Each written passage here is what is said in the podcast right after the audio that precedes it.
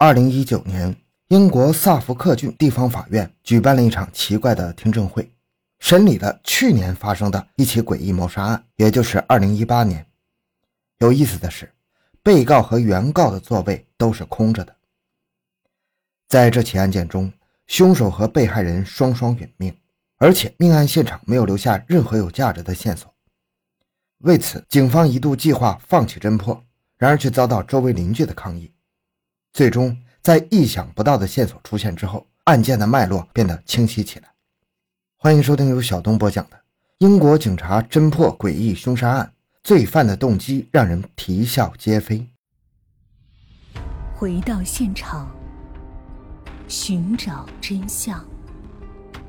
小东讲故事系列专辑由喜马拉雅独家播出。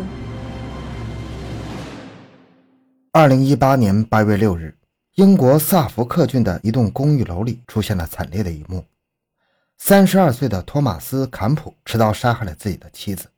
他向这名可怜的女人丧心病狂地连捅了二十八刀之后，确认妻子死得不能再死的坎普从公寓的窗户一跃而下，也结束了自己的生命。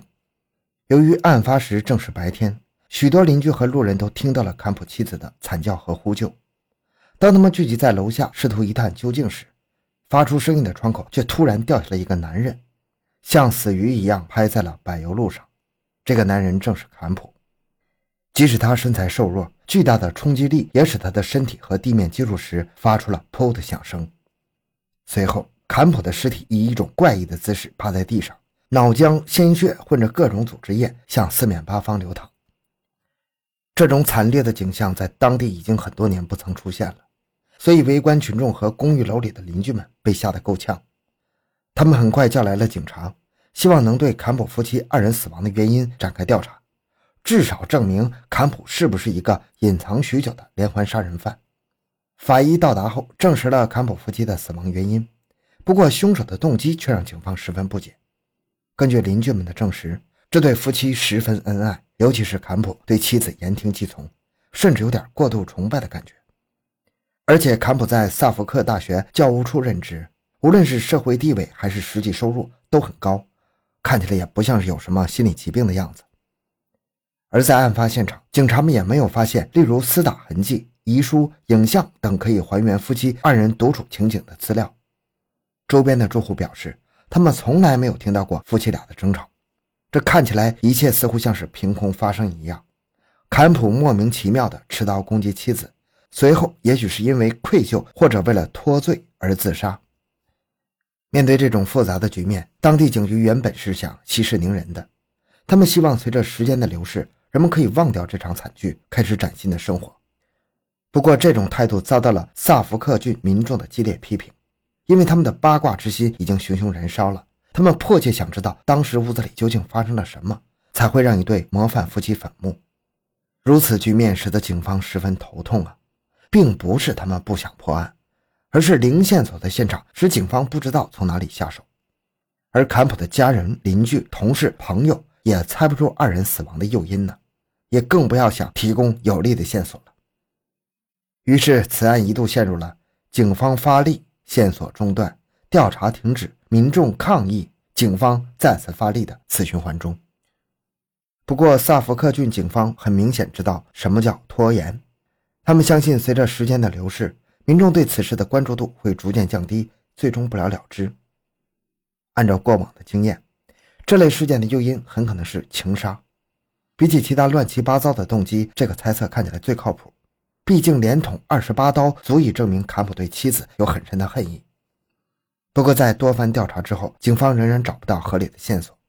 至于其他推测，基本都死在了大胆猜测、详细调查、无疾而终的路上了。案件焦灼之际，一个意外线索的出现，似乎让警方和群众们看到了还原事实的希望。一名叫做迈克尔·麦考拉夫的心理医生主动找到警方，并提供一条线索。而在此之前，警方根本不知道他和坎普有过联系。据麦考拉夫解释，他在几年前曾经为坎普进行过治疗。起初，坎普只是随意地走进麦考拉夫经营的心理诊所。在几句简单的咨询后，他似乎认可了后者的医术，于是敞开了心扉，诉说了自己的某些异常。麦克拉夫根据坎普的描述，判断出后者具有严重的抑郁倾向。虽然他尚不清楚导致坎普抑郁的真正原因，但是出于对其健康的担忧，他建议坎普进行手术治疗。术前工作一切顺利，坎普还亲自配合麦考拉夫做了大量的准备工作。不过在手术那天，坎普莫名其妙地变得十分焦虑和急躁，他甚至在手术前将自己从手术台上摔到了地板上，令手术不得不中断。好在这个小插曲并没有影响坎普对医生的信任。麦克拉夫也专门为坎普更换了具备针对性的治疗方案。他派遣专业的心理顾问詹特尔·伊格达夫担任坎普的咨询师。到凶案发生前，两人已经相处了两年，基本到了无话不谈的地步。于是，警方找来了伊格达夫，询问他能否为破案提供帮助。伊格达夫表示，他并不知道坎普作案的具体原因，不过根据经验。他认为这件事可能和坎普的生殖器尺寸过小有关系。这个说法就连麦考拉夫都表示不清楚。伊格达夫笑着告诉麦考拉夫，坎普对这件事格外忌讳，从不轻易对人透露。有一次，坎普和一个性工作者发生了一些事情，遭到了歧视。他为了在事后寻求心理帮助，才将自己的小秘密告诉了伊格达夫。作为职业咨询师，伊格达夫本想要替病人保护隐私。不过，为了配合警方破案，他不得不将这件事揭露出来。根据伊戈达夫的猜想，生殖器尺寸过小这件事严重困扰了坎普，让他背上了巨大的心理压力。虽然他竭力的保守这个秘密，但是和他朝夕相处的妻子肯定知道这件事儿，这使得坎普在妻子面前十分压抑。而不难猜测，自己的生理缺陷就像定时炸弹一样，成为了夫妻两人口中的禁区。不过，在那一天，出于某种原因。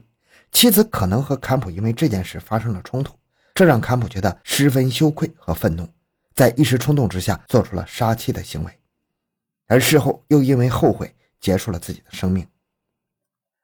虽然伊格达夫关于坎普生殖器过小的线索是真实可信的，不过他后来提出的作案动机是猜测得来的，还远远不够作为真实证据来使用。当然了，这也算是为警方提供了新思路。警察们带着这条线索重新走访了坎普的社会关系，没想到顺着这个方向调查之后，警察们果然发现了有意思的地方。坎普小时候身材十分瘦弱，这让他成为了坏孩子们校园霸凌的对象。然而，更加致命的是，坎普的生殖器远比他的身材更加瘦弱。在卫生间里，校园小霸王和校园霸凌受害者居然结成了同盟，共同对坎普的生殖器进行嘲笑。男孩子们的恶意嘲笑和殴打，让本来就自卑的坎普更加悲伤。他自然而然地将自己的痛苦归咎于生殖器尺寸过小上。因为对尺寸的执着，他甚至在裤子内侧缝了一只袜子，就是为了让自己看起来雄风满满。这样的情况跟随着他到了读大学、谈恋爱以及工作当中。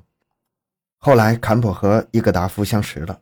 为了治疗自己的心理问题，他开始有意无意地透露一些相关事情。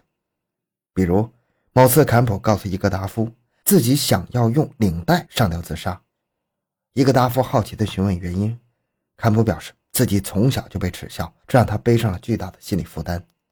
这次交谈后不久，坎普就告诉伊格达夫自己在外边找了性工作者求欢，而这不代表自己对妻子产生了厌烦，恰恰相反，他深爱自己的妻子，他只是觉得性工作者能言善道，非常懂男人的心。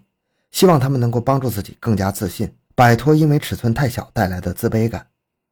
也正是这次交谈，使得伊格达夫知道了坎普心底的秘密。